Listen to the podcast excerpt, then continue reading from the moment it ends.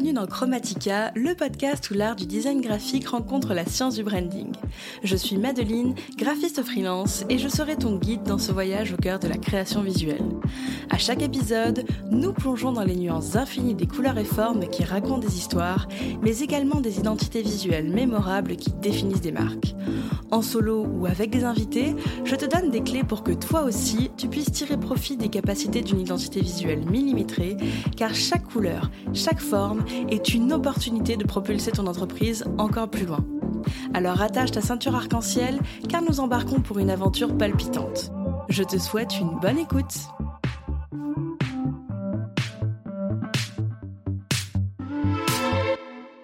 C'est enfin le moment de faire cet épisode bilan le bilan de mes 7 ans en tant que graphiste freelance. Et si je choisis spécifiquement cet épisode, c'est car il y a deux jours, je fêtais ce septième anniversaire en freelance.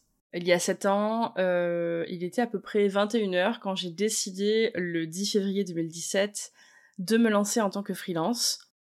Et, euh, et concrètement, je pense que c'est la meilleure décision que j'ai pu prendre dans ma vie.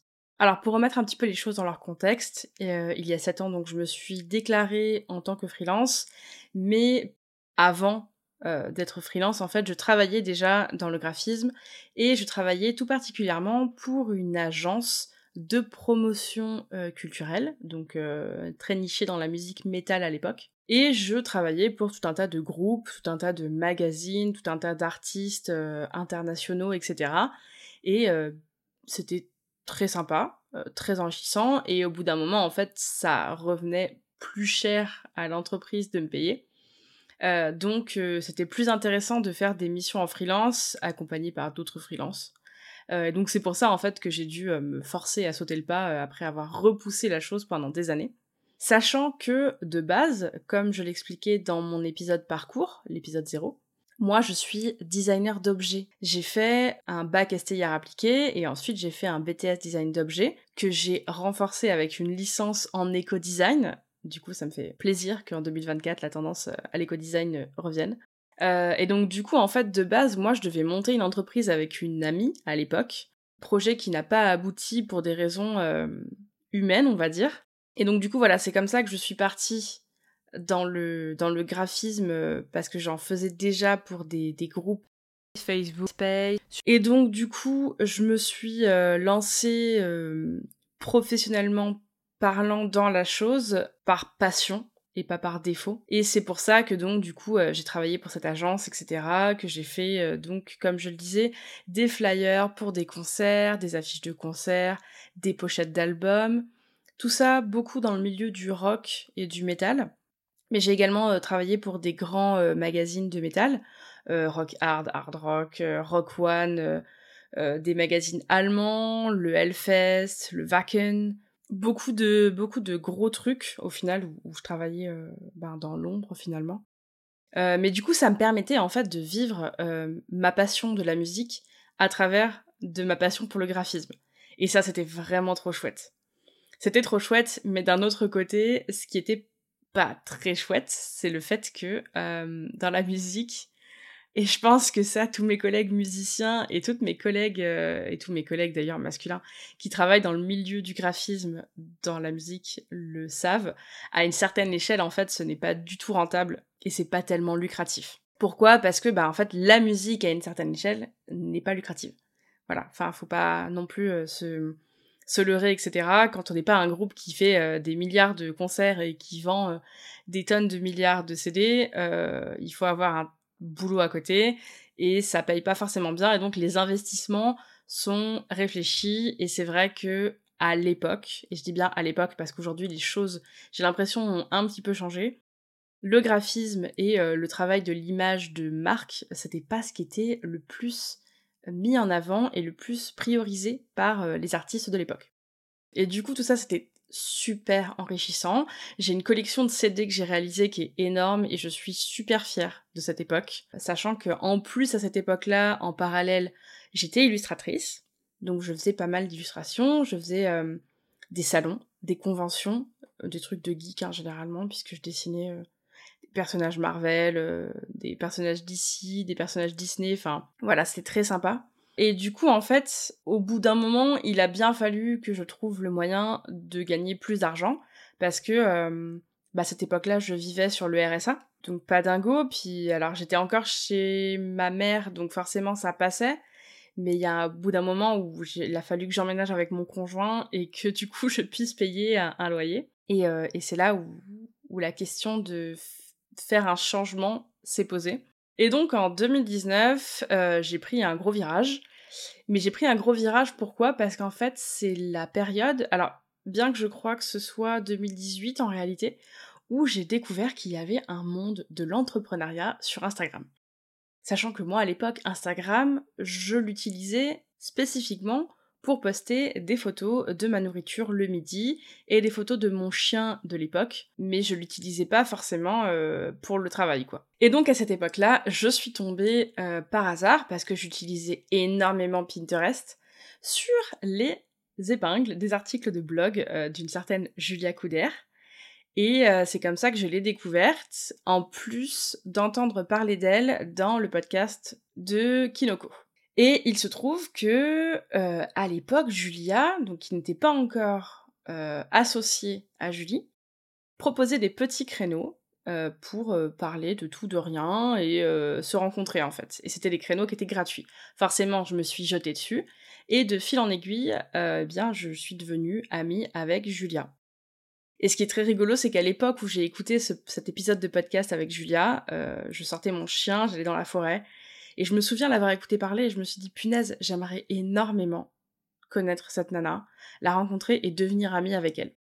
Et j'ai dû le manifester parce que du coup, quelques mois après, euh, je suis devenue amie avec Julia. Et c'est Julia, en fait, la première entrepreneuse qui m'a fait confiance et qui m'a donné du travail euh, tout de suite. Et du coup, en fait, c'est là où je, j'estime que j'ai fait un virage. C'est à partir de ce moment-là où j'ai arrêté de travailler dans le monde de la musique et d'ailleurs, je me souviens que j'avais fait une annonce sur Facebook en disant aux copains et à tout l'entourage que j'avais euh, dans le milieu de la musique que ça y est, c'était fini en fait, je ne voulais plus faire le moindre CD, le moindre article de, de presse, euh, le moindre flyer, le moindre poster, le moindre article de merch. Il fallait plus en fait me demander quoi que ce soit, je ne voulais plus le faire.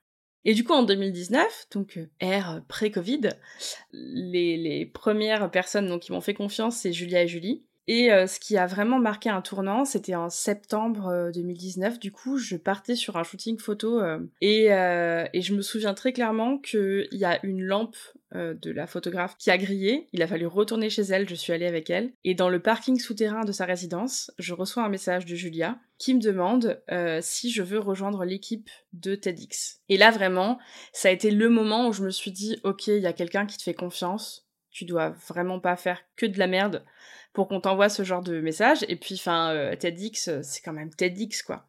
Et donc j'étais super contente et fière de moi. Et donc forcément j'ai accepté et je suis devenue la graphiste euh, bénévole de TEDx Clermont jusqu'à euh, l'an dernier. Et, euh, et à partir de là en fait, c'est là où j'ai fait mon virage. J'ai quitté le monde de la musique pour rentrer dans le monde de l'entrepreneuriat. Et franchement, Dieu merci. Car on sait ce qui s'est passé par la suite en 2020. Le monde de la musique, c'était clairement pas l'endroit où il fallait travailler en 2020-2021, puisque ça s'est complètement effondré avec le Covid, euh, ce qui est bien dommage. Mais par contre, 2020, ça a été, et le Covid a été la planche de salut de mon entreprise. Puisque depuis 2017, en fait, je, je ramassais pas tellement beaucoup d'argent. Euh, je vivais de petites missions qui n'étaient pas euh, non plus dingo. Et en 2020, j'ai commencé vraiment à avoir un chiffre d'affaires qui était intéressant et important. Et alors vraiment ce qui s'est passé en 2020, c'est, je dirais, le lancement d'un tout nouveau pan de ma carrière. Euh, puisque c'est simple en fait, je crois qu'en juin exactement, euh, je reçois un... Je, pars en vacances en fait. Je pars en vacances, je prends mon ordinateur avec moi et je dis à mon conjoint, je l'ouvrirai pas mais je le prends, on sait jamais si j'ai un mail à traiter, etc. Et dans la voiture, pour retourner à Bordeaux, euh, je reçois un mail d'une certaine Léa, qui me parle de son projet qui s'appelle Cuisseau, et qui me dit que voilà, elle aimerait bien avoir un rendez-vous avec moi pour me parler de son projet, et qu'elle me suit depuis un moment, et qu'elle aimerait bien euh, me confier du coup l'identité visuelle euh, de son projet, etc. Et en fait, n'importe qui d'autre, j'aurais dit je suis désolée, je peux pas répondre, je suis en vacances. Mais là, je suis rentrée, j'ai passé la porte d'entrée de chez ma mère, je lui ai fait un bisou. Je lui ai dit, je suis désolée, j'ai un truc à faire. J'ai ouvert l'ordinateur et j'ai renvoyé un mail à Léa en lui disant, je viens d'arriver sur mon lieu de vacances. Je m'étais juré de ne pas répondre à mes mails et de ne pas ouvrir mon ordinateur, mais je veux travailler sur ce projet, donc je brise toutes mes règles. Et Cuisseau, ça a vraiment été le projet qui a tout changé dans ma carrière. C'est ce projet qui m'a montré ce que je voulais vraiment faire. Des choses très colorées, très engagées, un peu féministe, on va dire, parce que j'aime pas tellement euh, qualifier mon travail de comme ça, mais c'est un peu le cas. Et du coup, vraiment, je crois que je remercierai jamais assez Léa et euh, son acolyte de l'époque qui fait plus partie du projet de m'avoir fait confiance parce que vraiment, ça a tout changé. Déjà, je me suis sentie vue, m'a choisi pour mes compétences et pour ce que je savais faire et ce que je proposais. Et ensuite, vraiment, j'ai appris énormément de choses sur moi-même quand j'ai quand j'ai travaillé sur Cuisseau. Donc vraiment euh, le, gros changement. Et puis en fait, de Cuisseau euh, ont découlé euh, tout un tas de projets vraiment trop cool. Et ça, j'y reviendrai un peu plus tard, mais enfin encore aujourd'hui, on me contacte parce qu'on me dit j'adore ce que t'as fait pour Cuisseau, j'adore ce que t'as fait pour GNG, moi je veux des trucs un peu pareils. Et du coup voilà, 2020 meilleure année, 2021 bon bah c'est passé ce qui s'est passé. et entre temps en fait, j'avais décidé pendant le Covid de monter un projet qui s'appelait le Designer Club, qui était un abonnement, enfin c'est un abonnement gratuit, c'était une suite de mails en fait, une sorte de petit challenge où tous les jours j'envoyais un brief euh, aux gens qui étaient inscrits pour qu'ils puissent travailler un petit peu euh, bah, pendant leur temps perdu et remplir leur book. Et il y a eu quand même pas mal d'inscriptions, c'était très cool. Et euh, j'ai voulu le faire évoluer, j'ai contacté des freelances pour qu'ils rédigent des briefs, etc. On a fait un deuxième challenge. C'était très cool. Ça, je crois que le deuxième challenge, c'était le Summer Camp et c'était en 2021. C'était du coup très cool et j'ai voulu euh, enfoncer le clou avec une communauté Discord. Et c'est là où Camille euh, m'a aidé. C'était très cool aussi, sauf qu'au bout d'un moment, en fait, j'ai fini par me lasser un petit peu, et puis Discord, je l'ai fui comme la peste parce que c'est un, gouffre. Quand tu vas sur Discord euh, discuter avec des gens, bah après, en fait, tu fais plus rien de ta journée. Et, et en fait, petit à petit, le projet s'est éteint de lui-même. Et quand j'ai essayé de le raviver, en fait, ça n'a pas fonctionné, même si j'avais euh, j'avais travaillé pendant très longtemps dessus. Et, euh, du coup, j'ai pris la décision euh, en 2023 bien de, de, le fermer. Il y a eu ça. Et puis, en 2022, donc du coup, j'avais des clients, j'avais des projets, j'avais un chiffre d'affaires, mais c'était pas un chiffre d'affaires qui était encore suffisant pour vraiment me dégager un salaire décent. Donc j'acceptais encore des petites missions et j'ai accepté une mission euh, de visuel euh, à destination des réseaux sociaux euh, mensuels qui n'était pas très bien payée mais qui, ma foi, ajoutait du beurre dans les épinards. Et donc c'était avec une personne qui de base était très gentille, enfin vraiment il n'y avait aucun problème. Sauf que cette personne en fait elle était tout le temps en train d'essayer de tirer les prix vers le bas et de payer le moins possible. Même si je mettais plus de temps que prévu à faire les visuels, euh, elle voulait pas payer, c'était pas possible. Et euh, bon bah du coup, il y a, au bout d'un moment, je me suis dit bon ok, je j'ai plus tellement envie de travailler pour cette personne, euh, donc je vais préparer ma sortie, préparer tous les visuels, préparer tous les templates, préparer un maximum de choses pour que du coup une personne puisse reprendre la main derrière. Et puis un jour, je lui annonce que bah du coup voilà, je termine ce mois et puis après bah on met fin à la collab parce que parce que voilà, je, vais passer à autre chose. Et ça s'est pas bien passé du tout. Ça s'est pas bien passé du tout. Alors déjà, je n'allais pas bien parce que concrètement, cette personne, elle m'écrivait à toute heure du jour ou de la nuit et avec une impolitesse euh, légendaire. Euh, donc du coup, je prépare ma sortie, etc. Et là, je reçois le message le plus odieux de la Terre. Sachant que on s'accroche, mais euh, j'avais entendu cette personne parler dans un podcast, je crois, 3-4 semaines avant, et en fait, dans ce podcast, elle annonçait qu'elle avait passé euh, le million de chiffre d'affaires. Et du coup, quand t'entends que la personne qui t'emploie euh, gagne euh, un million par an, mais par contre refuse de te lâcher plus de 200 euros par mois, tu fais le calcul et tu te dis, bah alors là, il y a un problème. Donc ça, ça a rajouté une couche de ce qui n'allait pas sur le gâteau de, de cette collab qui était pourrie au final. Donc j'annonce ma sortie, euh, comme je le disais, je prépare tout pour la personne qui va reprendre derrière, etc. Et je reçois le message le plus odieux de la planète qui me traite comme une merde, parce qu'il n'y a pas d'autre mot, qui remet en question toutes mes capacités, tout, tout, mon travail, tout mon professionnalisme également. Et, du coup, en fait, j'étais déjà en train de faire un burn-out. Mais alors là, ça a été le summum du je déteste mon travail et je ne veux plus jamais travailler dans le graphisme.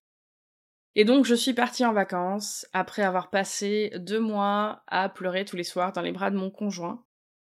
Et concrètement, je suis partie dans le lot du coup chez ma mère. Et ben j'ai eu envie en fait de tout plaquer, de tout arrêter, de fermer l'entreprise, de m'acheter une doudoune sans manches et une paire de bottes et d'aller traire des chèvres et des vaches et de disparaître en fait de disparaître du monde de l'entrepreneuriat, de disparaître de ma communauté, de disparaître de, tout ça en fait. Je ne voulais plus avoir rien à faire avec personne et surtout je ne voulais plus être exploitée et participer finalement à, à l'accomplissement financier de quelqu'un alors que moi je galérais à payer mes factures et à manger et à acheter des croquettes à mes animaux. Et donc, du coup, je fais ce burn-out et, euh, et je finis par m'en remettre petit à petit, du coup en 2022, et je prends des décisions à début 2023 qui vont me permettre finalement de repartir sur de bons rails, on va dire ça comme ça. À savoir, euh, je n'accepte plus l'émission qui me semble étrange.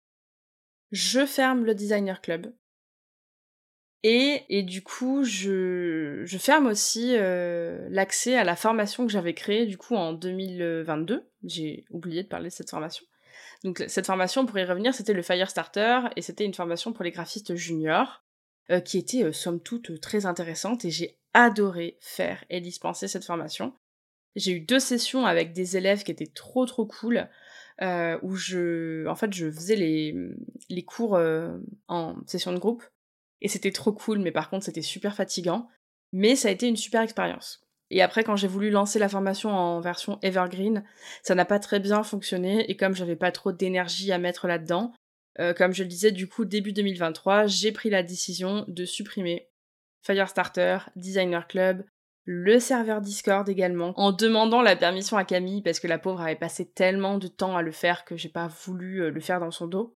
Et donc je me suis dit en 2023, euh, je me lâche la grappe. Je me lâche la grappe par rapport aux chiffres, euh, les chiffres des réseaux sociaux. Je me lâche la grappe par rapport aux projets et je me concentre uniquement sur mes projets clients. J'ai fait un petit site internet qui montrait euh, mon travail. j'ai arrangé deux trois petites choses et j'ai arrêté de me prendre la tête avec des trucs stupides avec des il faut faire ci pour gagner tant, il faut faire ça pour attirer tel client, etc et j'ai enregistré ma meilleure année. J'ai fait mon meilleur chiffre d'affaires. Vraiment, j'ai passé une année formidable. Il y a eu des moments où ça n'allait pas, il y a eu des moments où ça allait très bien. Il y a des gens formidables qui sont venus me chercher.